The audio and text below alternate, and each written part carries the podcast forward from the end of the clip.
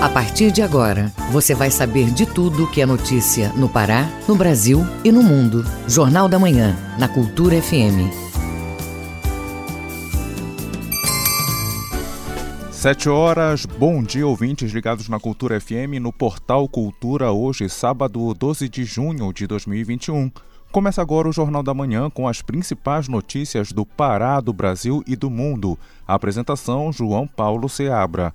Participe do Jornal da Manhã pelo WhatsApp 98563-9937. Mande mensagens de áudio e informações do trânsito. Repetindo o WhatsApp 98563-9937. Os destaques da edição de hoje. Polícia Militar inicia Operação Comando Supremo. Dia dos Namorados, DJ Vitor Pedra lança playlist especial criada no Spotify. Feira de adoção de pets será realizada no Parque Shopping. Balanço do Rock comemora 30 anos com muita interatividade e apresentações ao vivo no rádio, portal e televisão. No Pará, abate de bovinos tem queda de 3,5%. Camaracó abre exposição virtual de Miguel Chicaoca. Balanço do Diese aponta alta no preço da alimentação. Live aborda a manifestação do Búfalo Bumbá do Marajó. E tem também as notícias do esporte. Paysandu joga hoje no interior da Bahia precisando vencer. Futebol feminino da SMAC de olho na elite em 2022. E ainda nesta edição, Anvisa autoriza a vacina da Pfizer para crianças com mais de 12 anos. Setor de serviços registra crescimento e trabalho infantil cresce a nível global. 7 horas e 2 minutos. O Pará é notícia. Apesar do aumento na procura de leitos de UTI no mês passado, em Belém, o índice registra queda em junho. As informações na reportagem de Marcos Aleixo.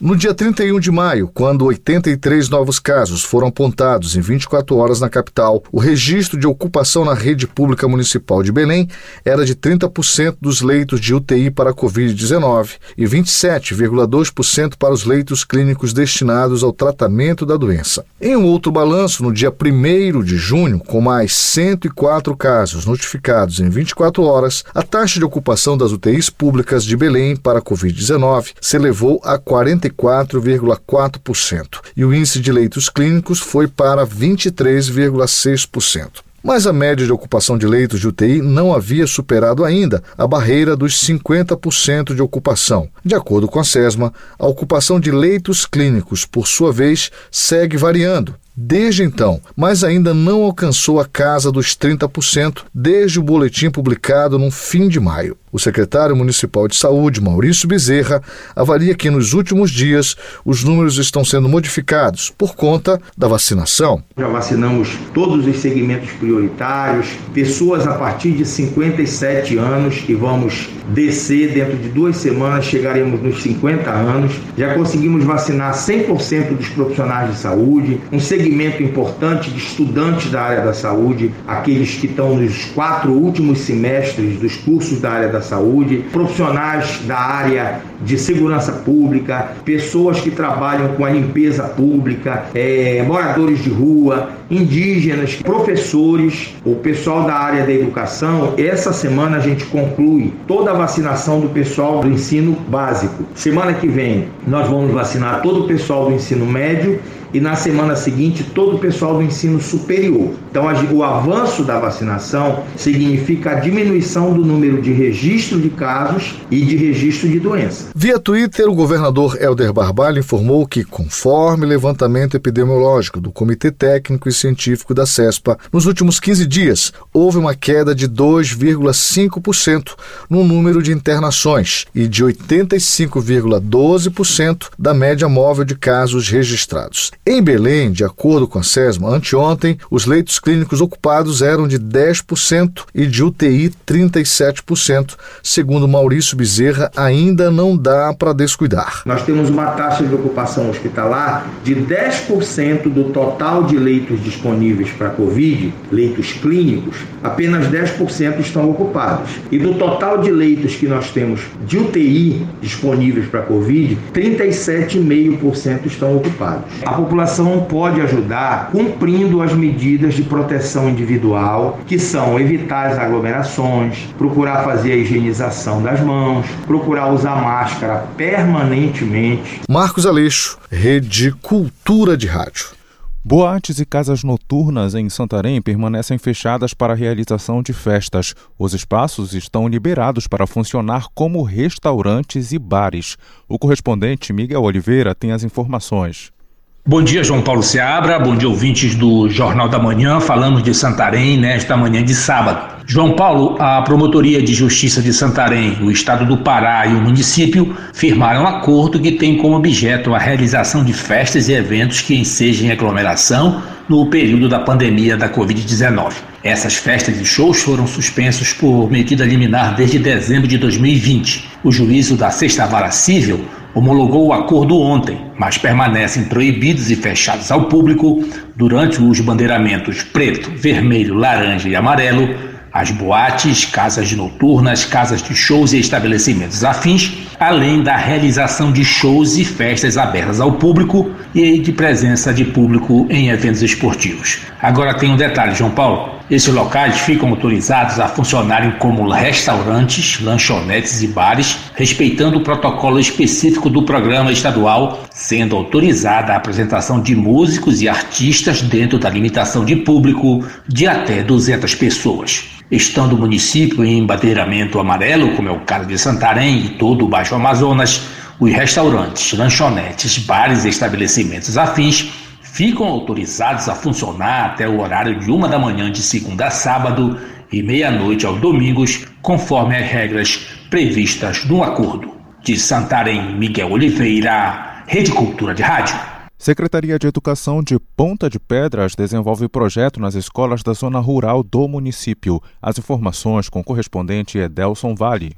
Aqui na parte oriental da Ilha do Marajó, a Secretaria Municipal de Educação, a SEMED do município de Ponta de Pedras, com o objetivo de atender melhor as demandas das escolas públicas localizadas na zona rural do município, criou o projeto Educando de Ponta a Ponta. O projeto visa levar os serviços desenvolvidos na SEMED de maneira prática, orientadora e abrangente, com o intuito de melhor atender os servidores da área educacional do município. O lançamento ocorrerá na próxima terça-feira, dia 15 deste mês, na na comunidade de Santana do Arari. A partir das 8 horas serão oferecidos os seguintes serviços: orientação pedagógica, orientação técnica educacional, orientação e suporte com assistência social e também nutricionista, orientação e acolhida com psicóloga, orientação e suporte do PDDE Web, PDDE, prestação de contas e conselho escolar, apoio ao livro didático e material de consulta e o censo escolar Posteriormente, a SEMED itinerante irá divulgar as datas de atendimento nos polos das comunidades de Fortaleza, Tijuquaquara, Marajoaçu, Bahia, Fábrica, Najás e Colônia. De Soure, Adelson Vale, Rede Cultura de Rádio. Polícia Militar deflagra operação com o intuito de manter a redução dos índices de criminalidade e proporcionar mais segurança à população. As informações na reportagem de Felipe Feitosa. 26 bairros de Belém recebem reforço das equipes de segurança do Estado. É a Operação Comando Supremo. Iniciada esta semana, a medida vai fazer ações ostensivas de combate à criminalidade. A ação surge a partir do trabalho da inteligência da Polícia Militar e de denúncias da população. O coronel da PM, Getúlio Rocha, comenta os trabalhos. Um esforço total de 116 viaturas quatro rodas, de 56 viaturas duas rodas, as motos totalizando 404 policiais militares, além da participação do nosso grupamento aéreo e segurança pública, o com um helicóptero, a participação do Detran e da Guarda Municipal, uma conjugação de forças de força pública estadual e municipal no combate à criminalidade. De acordo com os números da polícia, pelo menos um milhão de moradores de Belém e região metropolitana devem ser atendidos. De acordo com o coronel Getúlio Rocha, a iniciativa quer diminuir a criminalidade. Trabalharmos para que o crime não ocorra, para que o criminoso não sequer tente a prática delituosa. Mas se ainda assim ele persistir e enfrentar o Estado, nós partiremos para a repressão qualificada, que tem por objetivo retirar criminosos das ruas, armas e drogas. A PM informou que a operação não tem data para terminar. Felipe Feitosa, Rede Cultura de Rádio.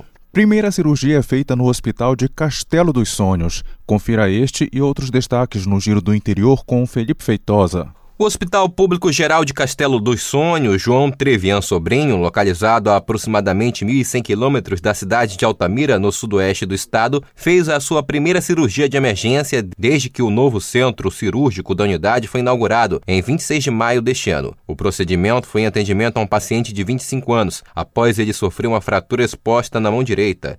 A cirurgia teve duração de 50 minutos e foi feita pelo médico William Miguel Cardoso de Souza. De março a maio deste ano, mais de 110 pacientes de Covid-19 receberam alta do Hospital Regional Público do Leste, em Paragominas, no Nordeste Paraense. A unidade é referência no atendimento de pacientes em estado grave por conta do coronavírus. Ao todo, o hospital já fez o atendimento de mais de 350 pacientes internados, entre UTI e clínica médica. O governo do Pará iniciou nesta sexta as obras para a modernização de 27 quilômetros da rodovia PA 448, que interliga os municípios de Capanema e Tracoateua, na região nordeste do estado. Havia uma rota paralela à BR-308 e passa por distritos históricos, por exemplo, Tauari e Miraselvas. O investimento do governo estadual é de mais de 28 milhões de reais. A previsão para a entrega da obra é de 13 meses. Na ocasião, o governador Helder Barbalho também fez a entrega de 66 títulos de terra para proprietários no entorno do distrito de Miraselvas. Felipe Feitosa, Rede Cultura de Rádio. Campanha Junho Vermelho conscientiza a população sobre a importância da doação de sangue. No Pará, o Hemopa tem atividades para atrair mais doadores. Confira os detalhes com Marcos Aleixo. O Hemopa lançou a campanha Junho Vermelho para chamar a atenção sobre a importância da doação de sangue. A iniciativa foi criada em junho de 2015 e estendida pelo Ministério da Saúde para todo o país, conscientizando a população para ser um doador e salvar vidas. No dia 14 deste mês também é comemorado o Dia Mundial do Doador de Sangue.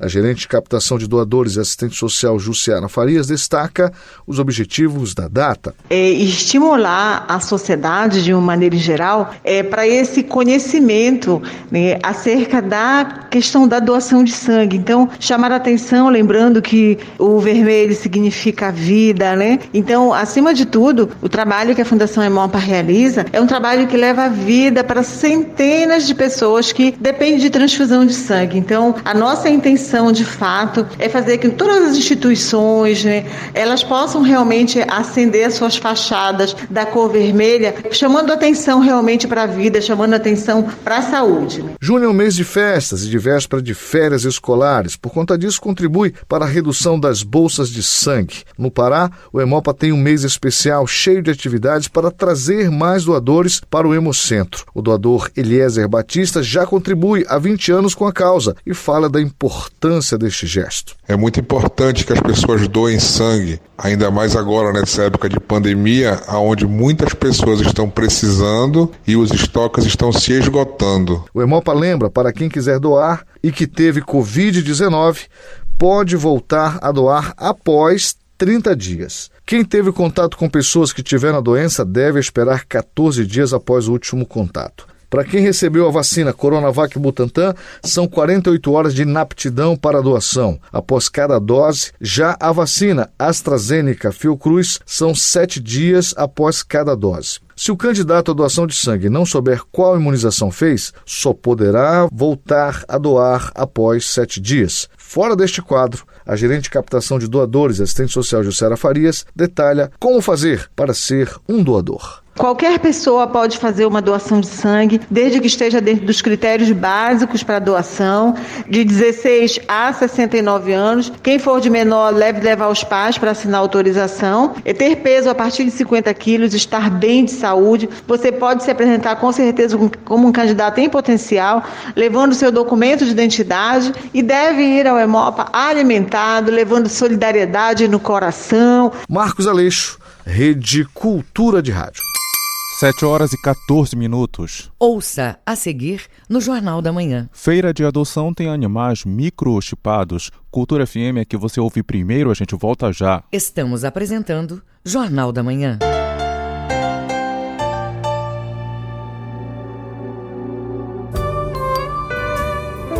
De segunda a sexta, às duas da tarde, na Cultura FM, Coletânea. Produção e apresentação, Paulo Brasil.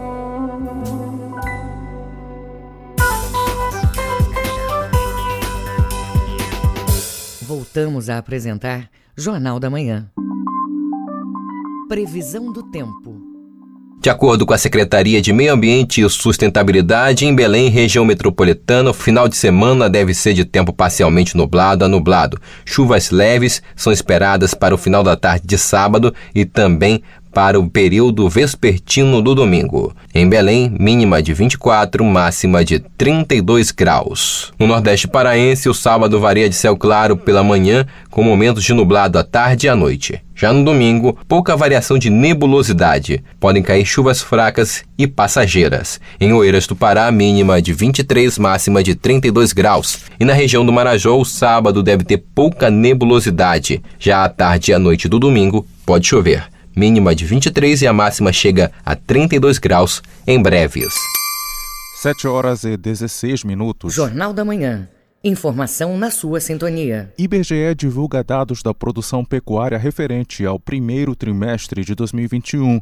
No período, o Pará teve mais de 561 mil bovinos abatidos, as informações na reportagem de Marcelo Alencar. O Pará é um dos estados que tem uma das maiores produções agropecuárias do Brasil e a produção de criação de animais é significativa. As principais são bovinos e suínos, além da criação de aves e peixes. O gerente de pesquisa da Unidade Estadual do IBGE no Pará, Douglas Oliveira, fala da importância da atividade na região. Como grande importância esse setor da produção agropecuária no estado do Pará, em relação uh, ao que a gente fala na importação e exportação de produtos alimentícios. Né?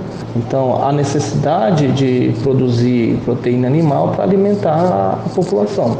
Né? E aí tanto interna, né? então produção de alimentos para o estado do Pará, bem como a exportação. A indústria e o comércio da agricultura são uma das atividades que compõem o PIB do estado do Pará. No primeiro trimestre de 2021, o Pará teve mais de 561 mil bovinos abatidos, além de 1.600 suínos e mais de 16 milhões de frangos. No ranking nacional, o Pará está em sexto lugar na produção de bovinos para abate, com 561.334 animais abatidos nesse ano. A contribuição da piscicultura tem sido também de grande avalia para a geração de trabalho, renda e uma alimentação mais saudável, como destaca o gerente de pesquisas da Unidade Estadual do IBGE no Pará, Douglas Oliveira. Nos últimos anos tem sido ampliado no estado para também fornecer proteína animal uh, oriunda de peixe, né, criador de camarão,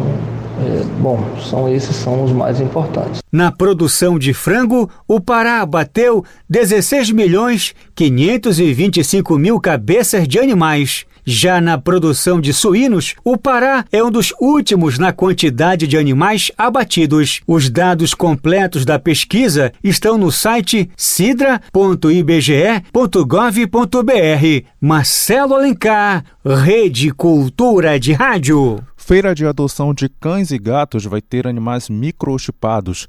A iniciativa é da Secretaria Municipal de Saúde. Os detalhes com a repórter Joana Melo. Essa dica é para quem quer dar um lar a um animalzinho. Neste sábado, a Secretaria Municipal de Saúde, a SESMA, por meio do Centro de Controle de Zoonoses, realiza uma feira de adoção de cães e gatos. Ao todo, são 32 animais, entre filhotes e adultos, que estão à disposição de um novo dono. A ativista pela ONG Peludinhos da UFPA, Elizabeth Pires, destaca a importância dessas ações. As feiras de adoção elas são extremamente relevantes porque ela não apenas é, promove a diminuição do número de animais que ficam retidos em baias sem exercer as especificidades é, da sua espécie, que é a liberdade para poder correr, cavar, mas isso também tem um sentido emocional significativo para o animal, que passa a ter como referência uma família humana e com isso ele vai ter os cuidados necessários para ter uma vida saudável, de qualidade. Este ano, a Feira de Adoção de Cães e Gatos traz uma novidade. Os pets entregues pelo Centro de Zoonose já vão com microchip instalado. O dispositivo contém todo o histórico de saúde do animal e ajuda a localizar o proprietário em caso de perda do bichinho, como explica a chefe do Centro de Controle de Zoonoses, Betânia Moraes. Os microchips, eles são um sistema de informações bem pequenino, eles são do tamanho de um grão de arroz. Eles ficam na parte subcutânea do cão, né? Ele é aplicado com uma, uma agulha mesmo, uma agulha mais grossa.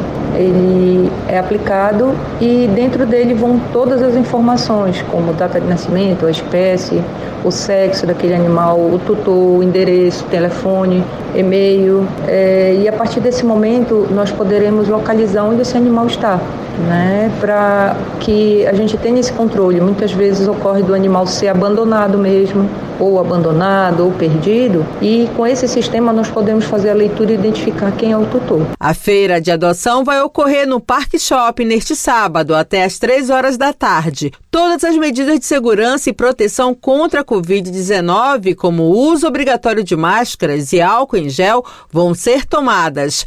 Além da feira, quem preferir pode se dirigir ao Centro de Zoonoses, que fica na Augusto Montenegro, quilômetro 11, de segunda a sexta-feira, das 10 horas da manhã a 1 hora da tarde. Joana Melo, Rede Cultura de Rádio. 7 horas e 21 minutos. Você está ouvindo Jornal da Manhã. Viva com saúde. Anvisa autoriza a vacina da Pfizer para crianças com mais de 12 anos. Com a medida, a bula do imunizante vai ser alterada. A reportagem é de Priscila Manzenotti, da Rádio Nacional. A Anvisa autorizou o uso da vacina da Pfizer em crianças acima de 12 anos. Com isso, a bula dessa vacina, chamada Comirnaty, será alterada para essa nova faixa etária. Em comunicado divulgado nesta sexta-feira, a Anvisa informou que a medida veio após a apresentação de estudos desenvolvidos pelo laboratório no exterior que indicaram a segurança e a eficácia da Comirnaty.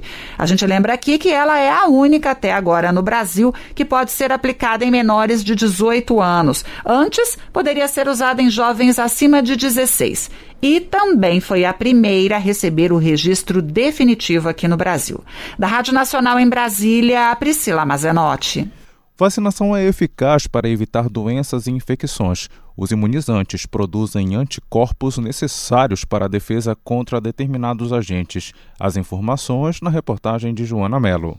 Apesar de toda a importância já atribuída às vacinas, muitas pessoas ainda se recusam a se imunizar, seja por medo, desconfiança ou desinformação. Isso tudo pode colocar em risco o trabalho de vacinação coletiva. No Brasil, por exemplo, em 2016, o sarampo era uma doença erradicada, mas que voltou a aparecer em 2019. A universitária Frida Menezes, que é mãe, sabe da importância das vacinas para saúde de todos principalmente neste momento de pandemia da Covid-19. Essa medida não é para proteger só, só você, é para proteger todas as outras pessoas da população, as pessoas ao seu redor, as pessoas que até as pessoas que você não conhece. Quando se trata da Covid é muito mais sério, porque por ser uma pandemia, ela tem um alcance global, né? E aí as pessoas ainda recusam a se vacinar, ainda mais aqui no Brasil, que os números são altíssimos de mortes, de casos. Em um ano de pandemia da Covid-19,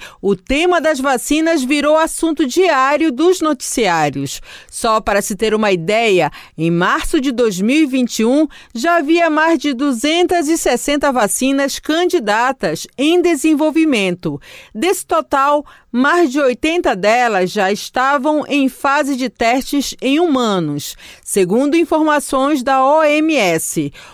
o que prova que nunca na história se falou tanto da eficácia das vacinas.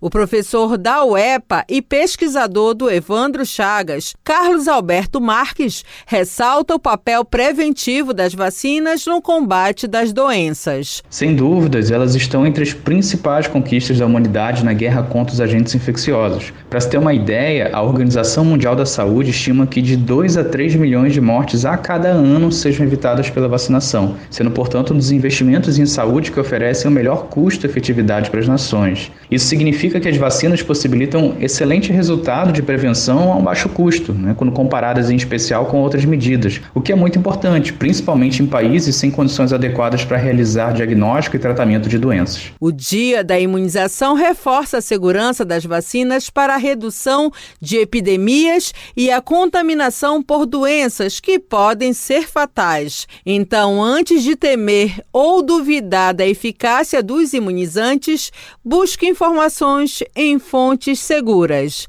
Joana Melo, Rede Cultura de Rádio.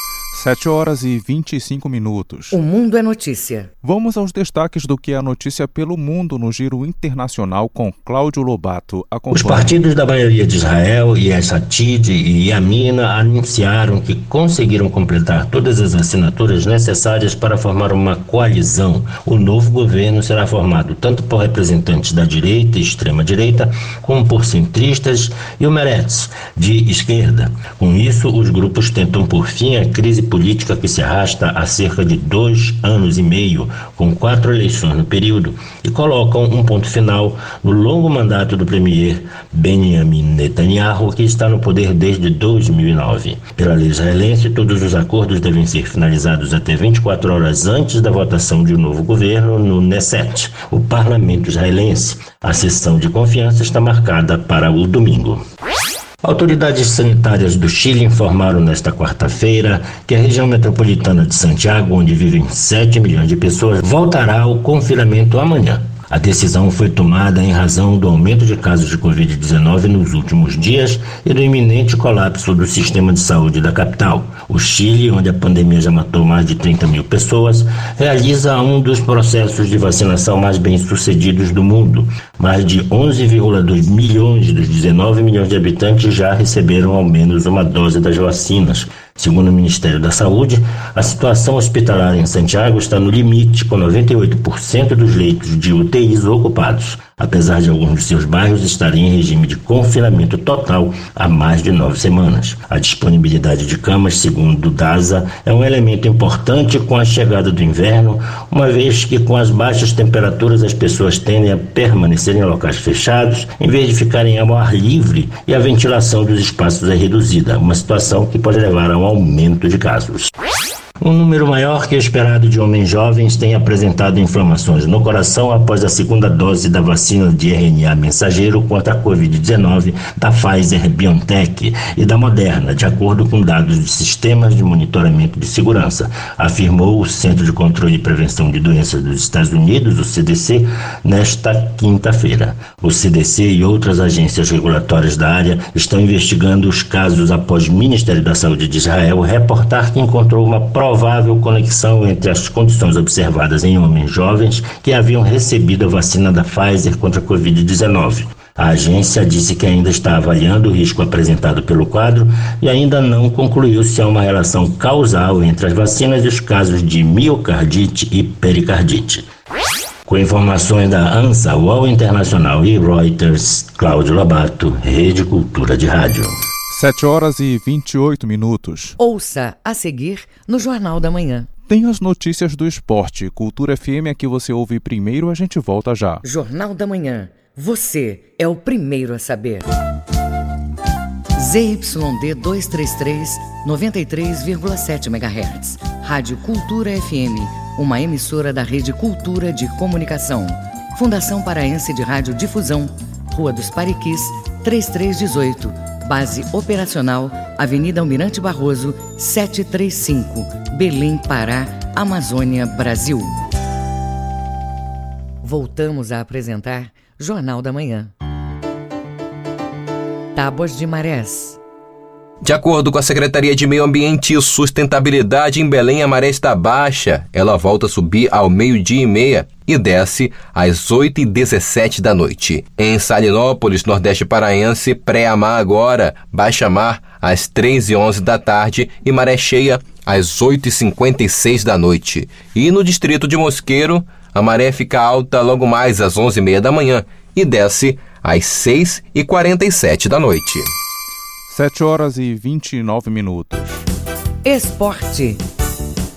E tem agora as notícias do esporte aqui no Jornal da Manhã com Alexandre Santos. Nós começamos com o futebol feminino. Time da ESMAC faz planos para chegar à elite em 2022. Entenda com Manuel dos Santos Alves. Classificada para a segunda fase com uma rodada de antecedência, Pode-se dizer que a SMAC está acima da média no Campeonato Brasileiro de Futebol Feminino da Série A2. A equipe do técnico Messi Nunes já tem três vitórias e um empate, dez pontos conquistados. Dos 19 gols marcados no campeonato, três foram feitos pela artilheira Loura Soure, que está feliz da vida pelos resultados alcançados até agora. Eu me sinto muito feliz pelo momento de ser artilheira da SMAC e podendo estar ajudando a equipe com gols. Das quatro edições de brasileiro que participei, esse é um momento que me sinto mais segura e experiente é, pelo trabalho desenvolvido até aqui pelo professor Messi e sua comissão técnica e o apoio total da nossa instituição. E achamos que esse ano chegaremos entre os quatro e o título será consequência, se Deus assim nos permitir. Loura Sori tem 27 anos de idade e joga há 13 anos nesse time da SMAC.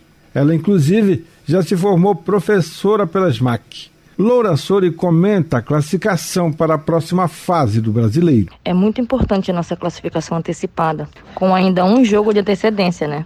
E de quebra conseguimos a vaga para o Brasileirão do A2 do ano que vem. E isso já é muito importante para a nossa equipe, tendo em vista que vamos ter calendário para o ano de 2022. O próximo jogo das MAC vai ser o último dessa fase classificatória no dia 18 deste mês no Estádio Zerão, em Macapá, contra o Oratório Do Amapá. E a SMAC vencendo garante o primeiro lugar do grupo nessa busca para chegar à elite do futebol feminino no Brasil. Manuel Alves para a Rede Cultura de Rádio. Campeonato Brasileiro da Série C, terceira rodada. Hoje o Paysandu joga no estádio de Pituaçu, em Salvador, diante do Jacuipense. Jogo às sete horas da noite, com a direção do árbitro Adriano de Assis Miranda. Ele é de São Paulo. O volante Jonathan, contundido, será o desfalque. Bruno Paulista deve entrar em seu lugar. O time precisa reagir. Ouça o que pensa o técnico Vinícius Eutrópio. Ah, o pensamento é de vitória, mas principalmente de mudança de atitude. A atitude, volta a dizer, que nós tivemos e a equipe teve numa final, que a equipe teve diante é, de uma tombense, jogo difícil. Essa é a atitude que se espera dos jogadores, que se espera de quem veste a camisa do Paysandu. Atitude, vontade e sempre buscando a vitória. A onzena só será definida nos vestiários pelo Campeonato Brasileiro da Série B, o Remo joga amanhã no estádio Raulino de Oliveira, em volta redonda com o time do Botafogo Carioca. Jogo pela terceira rodada, às quatro horas da tarde. O meio-campista Dioguinho está de volta ao time titular depois da punição, multa de 30% em seus vencimentos. Ele que foi visualizado frequentando baladas. O jogador entende que pisou na bola. A gente aprende com nossos erros, né? Felizmente aconteceu, aconteceu comigo e acho que eu estou mais tranquilo agora. Pessoas que que, que gostam de mim, pessoas que, que convivem comigo vieram conversar e eu só tenho a agradecer essas pessoas também por, por, por estar pelo momento difícil, né? Que eu passei, mas graças a Deus as coisas foram se caminhando bem e comecei a voltar a jogar bem. Pelo campeonato da Série D, terceira rodada. Amanhã teremos na Arena Verde Paragominas e Tocantinópolis, e lá em Manaus, Penharal e Castanhal, ambos às quatro horas da tarde. Alexandre Santos para a Rede Cultura de Rádio. 7 horas e 34 minutos. Fique sabendo primeiro, Jornal da Manhã, aqui na Cultura FM. O ouvinte no Jornal da Manhã. E o Jornal da Manhã abre espaço para o ouvinte fazer denúncias, sugestões ou reclamações sobre as questões da cidade e do estado. Quem participa hoje é a ouvinte Daiane Lima. Acompanhe. Eu, Daiane de Paula Lima, claro que eu ficaria muito feliz em comemorar o Dia dos Namorados, porque eu fiquei por muito tempo solteira, acho que uns seis anos, e agora eu vou comemorar esse dia muito especial com meu namorado, que ele foi meu melhor amigo durante sete anos e hoje estamos juntos. Essa história é muito legal, muito engraçada, mas nós sabemos, nós temos consciência que só podemos ir, claro, com todos os cuidados, com máscaras, é, com o uso do álcool em gel e, claro, também adquirindo o distanciamento social então vamos somente em dois casais, somente porque nós não queremos aglomerações. Obrigado, Daiane, e não se esqueça, participe do Jornal da Manhã. Mande o seu WhatsApp para o número 98563-9937, repetindo o WhatsApp 98563-9937. O ouvinte no Jornal da Manhã. 7 horas e 35 minutos. Os números da economia a alimentação básica dos paraenses apresentou alta de 2% no mês passado, após alguns produtos sofrerem reajustes superiores à inflação. Os dados são do DIEESE Pará. Confira na reportagem de Isidoro Calixto. Segundo o Diese, a alimentação básica dos paraenses apresentou uma alta de 2% no mês passado em comparação ao mês de abril. Essa alta também foi observada nos primeiros cinco meses deste ano, onde vários produtos tiveram reajustes superiores à inflação. A Pesquisa Nacional da Cesta Básica de Alimentos aponta ainda que das 17 capitais analisadas, 14 apresentaram um aumento de preços no valor total da cesta e nas três restantes houve queda de preços. Everson Costa, técnico do Diese, comenta a situação no estado do Pará. A nossa pesquisa ela abrange padarias, supermercados, açougues, pontos de vendas espalhados pela cidade, ou seja, da qual as pessoas partem para a compra dos gêneros alimentícios. Infelizmente, a tendência ela é de alta. Nós encerramos aí o mês passado com a cesta básica voltando a custar mais de 510 reais. Isso já leva a um comprometimento de mais é, da metade do atual salário mínimo de 1.100 reais.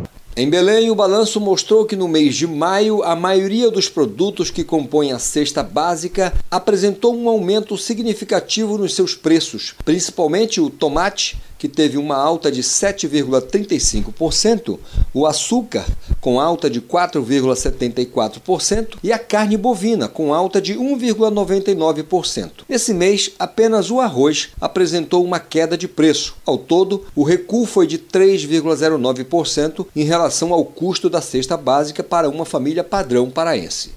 A pesquisa aponta ainda que, para comprar os 12 itens básicos da cesta, o trabalhador paraense comprometeu 50,70% do salário mínimo. Segundo Everson Costa, técnico do Diese, a dica é economizar, porque os preços podem ficar ainda mais caros. Você tem reajustes que ultrapassam a casa dos 80%, como é o caso do óleo de cozinha, do arroz e feijão aí, ambos chegando a mais de 60%. Portanto, a dica é para que as pessoas possam pesquisar bastante, racionalizar analisar os gastos, tentar nesses tempos de dificuldade priorizar aquilo que efetivamente é básico e necessário na mesa das famílias. Fatores aí de produção devem ajudar a encarecer os insumos alimentícios e isso, infelizmente, fatalmente deve chegar aos supermercados, aos pontos de vendas, encarecendo ainda mais o custo de vida da população paraense. Isidoro Calixto, Rede Cultura de Rádio.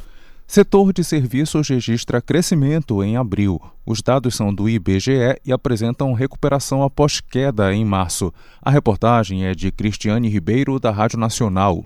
O volume de serviços no Brasil cresceu 0,7% em abril, na comparação com março, e com este resultado, o setor recuperou uma pequena parte da queda de 3,1% registrada em março, mas ainda assim continua abaixo do patamar de fevereiro do ano passado, período pré-pandemia. A pesquisa mensal de serviços, divulgada nesta sexta-feira pelo IBGE, mostra que o resultado do setor em abril foi puxado por apenas duas duas das cinco atividades investigadas: informação e comunicação e serviços prestados às famílias, liderados principalmente pelos restaurantes. Na comparação com abril de 2020, o volume de serviços avançou 19,8%, a segunda taxa positiva seguida e a mais intensa da série histórica da pesquisa iniciada em janeiro de 2012. No acumulado do ano, o setor cresceu 3,7% interrompendo três quadrimestres seguidos de taxas negativas em 12 meses, ao passar de menos 8% em março para menos 5,4% em abril, manteve a trajetória ascendente iniciada em fevereiro. Da Rádio Nacional no Rio de Janeiro, Cristiane Ribeiro. Trabalho infantil cresce a nível global. No Brasil, mais de um milhão de crianças estão nessa situação. A reportagem é de Rafael, Sil Rafael Silva, da agência Rádio Web. O número de crianças e adolescentes em situação de trabalho infantil subiu para 160 milhões em todo o mundo, um aumento de 8 milhões e 400 mil nos últimos quatro anos. Os dados fazem parte do relatório Trabalho Infantil, Estimativas Globais 2020, Tendências e o Caminho a Seguir, produzido pela Organização Internacional do Trabalho e pelo Unicef. A coordenadora do Programa de Princípios e Direitos Fundamentais no Trabalho da OIT Brasil, Maria Cláudia Falcão, avalia que o documento destaca a necessidade de combater a prática, que pode ser agravada com a pandemia. Nesse momento, torna-se ainda mais desafiador né, erradicar o trabalho infantil. O que precisamos é aumentar ainda mais a mobilização e a atenção sobre a importância de se erradicar o trabalho infantil, ou seja, sensibilizar a sociedade para a não aceitação do trabalho infantil. E todas as instituições, as pessoas que podem fazer alguma coisa, mesmo que pequena, tem uma importância muito grande, porque a somatória de pequenas ações pode levar ao fim do trabalho infantil. O relatório aponta o aumento do número de crianças entre 5 e 11 anos que trabalham e representam mais da metade dos casos de trabalho infantil no mundo. Para a coordenadora nacional da Cor de Infância do Ministério Público do Trabalho, Ana Maria Vila Real, a situação por aqui também é preocupante. Temos no Brasil um contingente de 1 milhão e 800 mil crianças e adolescentes em situação de trabalho infantil, segundo o IBGE, e é bom lembrar que as estatísticas não contabilizam algumas das piores formas de trabalho infantil, a exemplo do trabalho infantil no tráfico de drogas e a exploração sexual de crianças e adolescentes. A pesquisa aponta ainda que o setor agrícola é responsável por 70% do trabalho precoce. Por causa da pandemia, a previsão é que até 2022 o número de crianças e adolescentes em situação de trabalho infantil passe de 160 milhões para para 170 milhões. Agência Rádio Web de Brasília, Rafael Silva. Vamos aos indicadores econômicos do dia com Cláudio Lobato. O principal índice da Bolsa de Valores brasileira fechou o dia em alta de 1,02% aos 128.749 pontos Investidores passaram o dia digerindo os dados da inflação nos Estados Unidos, segundo divulgado hoje pelo Departamento do Trabalho. O índice de preços ao consumidor subiu 0,6% no mês passado, após alta de 0,8% em abril. Com isso, a inflação nos últimos 12 meses ficou em 5%, a maior alta anual desde agosto de 2008. Paralelamente, segue a expectativa dos investidores pela reunião do Fed, o Banco Central Americano, nos dias 15 e 16 de junho, para deliberar sobre a política monetária. Recentemente, temores de uma alta nos preços levou à especulação de que os juros, hoje próximos a zero, podem voltar a subir mais cedo do que o esperado. A data coincide com o próximo encontro do Copom, Comitê de Política Monetária do Banco Central do Brasil, outro ponto de atenção para o mercado financeiro. Na última reunião em maio, o comitê indicou que poderia fazer um novo ajuste de 0,75 ponto percentual nos juros básicos da economia, a taxa Selic, hoje em 3,5% ao ano. Em 2021, o Ibovespa e o dólar vão seguindo caminhos opostos ao menos por hora. Enquanto o indicador acumula alta de 9,29%, a moeda soma perdas de 2,37% frente ao real no ano. O dólar ficou praticamente estável, tendo registrado leve queda de 1,02%, cotado a R$ 5,11 na venda. O euro fechou sessão em queda de 0,44%, cotado a R$ 6,19 na venda. O grama do ouro hoje custa R$ 311,94. E o rendimento da caderneta de poupança com aniversário neste sábado é de 0,5%. Cláudio Lobato, Rede Cultura de Rádio. 7 horas e 45 minutos. Ouça a seguir no Jornal da Manhã. Programa Balanço do Rock tem programação especial nesse domingo. Cultura FM é que você ouve primeiro, a gente volta já. Fique sabendo primeiro, Jornal da Manhã, aqui na Cultura FM. Junho é mês de São João, mês de Gonzagão, o rei do Baião. Quero mostrar que o, o sertanejo, é como disse Euclides da Cunha, paulista, o sertanejo é de tudo um forte. Eu estou incluído nessa frase. Todo tempo quanto houver pra mim é Luiz Gonzaga, um dos mais importantes artistas da música brasileira no Brasil brasileiro. Neste sábado, sete da noite.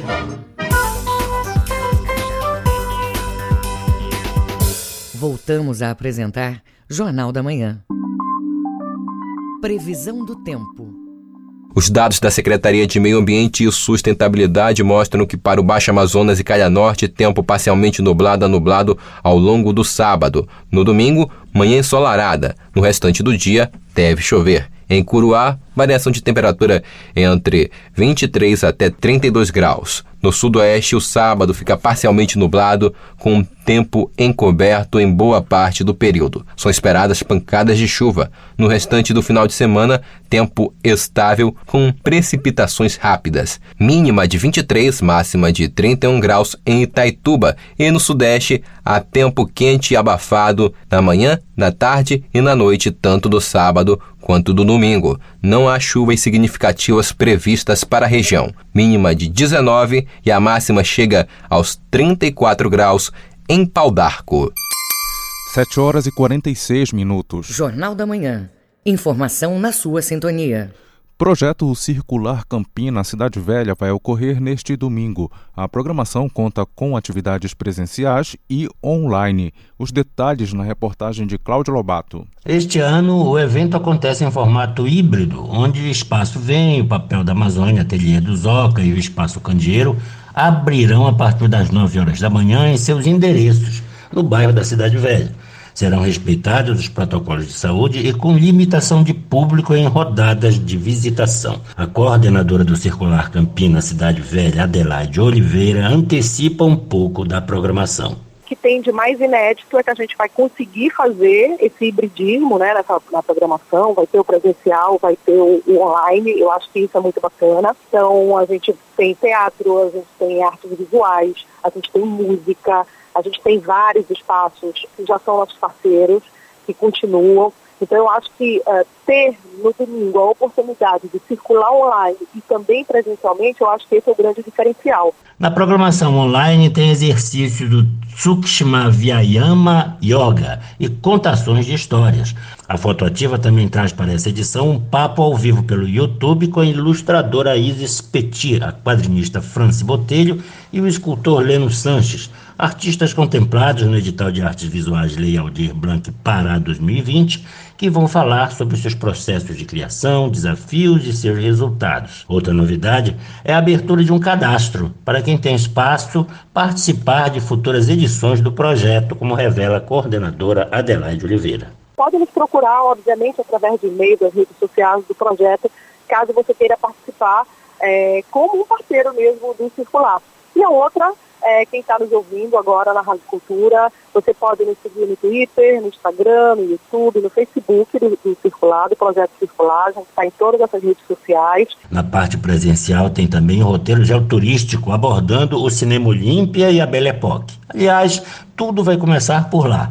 Os roteiros geoturísticos é o projeto parceiro do Circular e foca na valorização do patrimônio histórico da cidade. A idealizadora e coordenadora do projeto, Gorete Tavares, esclarece como vai ser a programação deste domingo. Então é importante a gente falar do Cinema Olímpia. Primeiro, ele é o cinema em funcionamento mais antigo do Brasil. Segundo, ele marca um, um período importante de Belém, que o período dessa, dessa questão da Belle Époque, dessa reforma urbana de Belém. Então ele, junto com o Teatro da Paz e o Grande Hotel, que lá existia, não existe mais, né, formavam um triângulo da cultura nesse período, né? Nas redes sociais, a programação inicia às 8 horas da manhã pelo Facebook e Instagram do Circular e canal do YouTube, onde serão realizados os bate-papos ao vivo. Cláudio Lobato, Rede Cultura de Rádio. Exposição virtual Teatro Paraense 8090 Fotografias de Miguel Chicaoca pode ser visitada no site da Câmara Co Galeria. A seleção tem 50 imagens. Ouça na reportagem de Joana Mello. A exposição virtual de fotografias de Miguel Chicaoca dialoga com as memórias afetivas ligadas às artes cênicas paraense. O público vai ter a chance de fazer um mergulho numa seleção de 50 imagens dos anos 80 e 90, como explica o fotógrafo e educador Miguel Chicaoca. O projeto da exposição, na verdade, tudo que eu fotografo, ela pode, num dado momento, vir à tona, vir a público, de várias maneiras, inclusive na forma de exposição, né? E no caso do teatro, eh, como tinha feito um registro bastante amplo, né, diverso, eh, não de todos os elementos, mas de, de, de boa parte daquilo que se produziu nos anos 80 e 90, eu achei por bem que poderia em algum momento tornar isso público, né, numa forma de exposição. Isso já era uma ideia de alguns anos atrás e coincidiu agora com esse momento da pandemia e com a possibilidade de um, de um, de um apoio através da Lei Aldir Blanc que propus fazer esse, esse apanhado, fazer um recorte, fazer uma exposição ainda nessa, nessa plataforma virtual por enquanto. Né? Para compor a exposição, o fotógrafo Miguel Chicaoca conta com a participação de nomes de referência do teatro paraense, como Vlad Lima, Cláudio Barros, além da participação da atriz e pesquisadora Valéria Frota Andrade, como ressalta o fotógrafo. Os participantes, que eu na verdade sou autor das fotografias, mas eu convidei três pessoas do teatro, a Vlad Lima, o Cláudio Barros e a Valéria Frota Andrade, que é uma pesquisadora inclusive, para fazer parte desse processo, inclusive da seleção das imagens, porque o recorte contempla prioritariamente a questão mais documental, a questão mais histórica do que propriamente a fotografia pela fotografia. Né? Então tem uma forte presença da, de uma história da fotografia, de, da, da trajetória do teatro nesse período, portanto. Né? Além da exposição virtual que pode ser acessada pelo site da Galeria Câmaracó, o projeto oferta duas oficinas de fotografias voltadas para alunos de escolas públicas. A mostra também integra o projeto Circular Campinas Cidade Velha no domingo. E no próximo dia 19 de junho ocorre a live com Miguel Chicaoca e convidados, às 7 horas da noite, no YouTube da Câmaracó Galeria. Joana Melo, Rede Cultura de Rádio playlist Loves Reggae Nacional do DJ Vitor Pedra tem trilha em clima romântico para celebrar o Dia dos Namorados. Ouça na reportagem de Isidoro Calixto. O DJ Vitor Pedra Roots no Spotify conta que a playlist já está no ar e será concluída hoje, no Dia dos Namorados. E conta também com a colaboração das bandas e dos fãs do reggae brasileiro para incluir suas canções no ritmo mais calmo e romântico. O DJ Pedra fala da iniciativa. Foi uma maneira de contemplar mentes e corações dos apaixonados, né? Também foi uma forma de a gente divulgar as músicas, né, das nossas grandes bandas do reggae do Brasil Brasil tá certo? No estilo mais calmo, mais romântico. Grande lançamento, então, sabadão, Dia dos Namorados. Além de produtor e jornalista, o DJ Pedra é um dos coordenadores do Fórum Paraense da Cultura Reggae e desde 2017 é um dos organizadores do maior tributo a Bob Marley no norte do Brasil, atualmente realizado pela Associação Brasileira da Cultura Reggae. O DJ VP já produziu o CD Coletânea Pará Roots, que reuniu músicas paraenses das principais bandas de reggae. O DJ Vitor destaca a importância do reggae no Brasil. Além de ser uma música de louvor a Jah, né, que é Deus, é uma música também que denuncia as injustiças sociais e o reggae se inspira muito no amor, né? Temos aí grandes bandas, né? Grandes sucessos nacionais, né? Que te vem aí divulgando nessa playlist, né? E também o mais bacana que está divulgando as bandas, né, aqui do Pará, né, muita música paraense também rolando das nossas bandas daqui nessa sequência Loves Reggae Brasil. Isidoro Calixto, Rede Cultura de Rádio. Live aborda a manifestação do Búfalo Bumbá do Marajó. Confira na reportagem de Isabelle Risuênio. Desde 1973, o mestre Damasceno realiza esta encenação, anteriormente feita com bois pelas ruas de Salvaterra. Atualmente, o teatro usa a imagem e o boneco de um búfalo por estar mais ligado à cultura local. Durante anos, a encenação matava o boi, mas a partir da percepção do mestre Damasceno, a manifestação passou por mudanças, como destaca Guto Nunes, produtor da live. E aí ele começa a passar para essa coisa do búfalo e o búfalo não morre, né? O búfalo, mas com essa brincadeira do búfalo, ele passa a não matar mais. O búfalo foge e passa a tentar recapturar o búfalo durante o ano todo. E ele só é recapturado nessa quadra junina, né, que ele vem para o terreiro, porque eles pegam o búfalo, eles amansam o búfalo para poder o búfalo ficar mansinho e brincar junto com as pessoas. O evento será realizado com a presença de poucas pessoas convidadas, respeitando o distanciamento social e as demais medidas de segurança sanitária. Como forma de obter um alcance maior, o grupo escolheu pela realização da live, como diz Guto Nunes. Esse formato ele foi pensado e adaptado para esse momento, para esse contexto que nós estamos vivendo por conta da pandemia, né? A gente vai tentar resguardar o máximo, né? Aplicar todos os, os regulamentos, né? Que demandam os decretos municipais para manter né, esse quadro da saúde estável. Nós estamos ainda num período bem complicado da pandemia, mas a gente vai passar essa brincadeira dessa forma, por meio de live. Selecionado pelo edital de culturas populares da Lei Aldir Blanc de 2020, o evento é uma forma de enaltecer a cultura paraense, em especial a de Salvaterra. A live será transmitida pelo Facebook dos nativos Marajoara, com supervisão do jornalista Felipe Feitosa, Isabelle Risuênio, Rede Cultura de Rádio. Jornal da Manhã. Você é o primeiro a saber. Agenda Cultural. Programa Balanço do Rock completa 30 anos e tem programação ao vivo neste domingo na TV, no rádio e Portal Cultura. Um livro também vai ser lançado em comemoração à data. Os detalhes com Marcos Aleixo.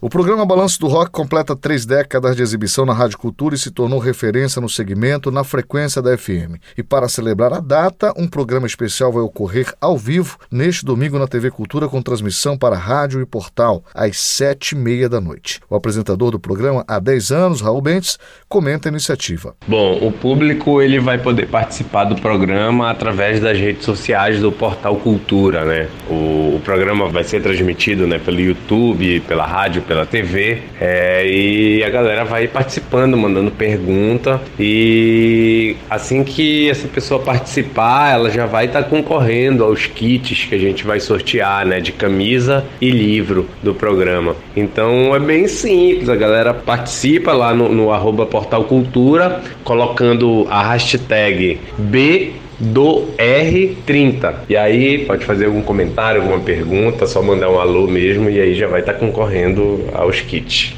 A banda Cult sempre se apresentou no Balanço do Rock. A vocalista Raíssa Coutinho conta um pouco desta participação e da apresentação deste aniversário. É a primeira vez que a gente vai tocar na televisão, assim, né? TV, rádio, internet. E é muito incrível estar tá tendo esse reconhecimento, essa visibilidade. A gente já tem essa parceria fechada com o Balanço do Rock desde o começo da banda, já lançamos música por lá. Nosso primeiro EP a gente lançou lá, então desde o começo a gente tem esse apoio é, da cultura em si, do Balanço do Rock. A gente está se preparando a semana toda para esse momento, já tivemos um monte de ensaio e é, é muito gratificante ter sido convidado para fazer parte de um momento tão especial desse para o programa, né? Então, uma grande pedida: o Balanço do Rock ao vivo neste domingo na TV, no rádio e portal Cultura, em uma grande interatividade, além de apresentação de uma banda de rock e novidades nos quadros do programa. Raul Bentes fala o que o público pode esperar. Então, a galera pode esperar muito bate-papo, boa música,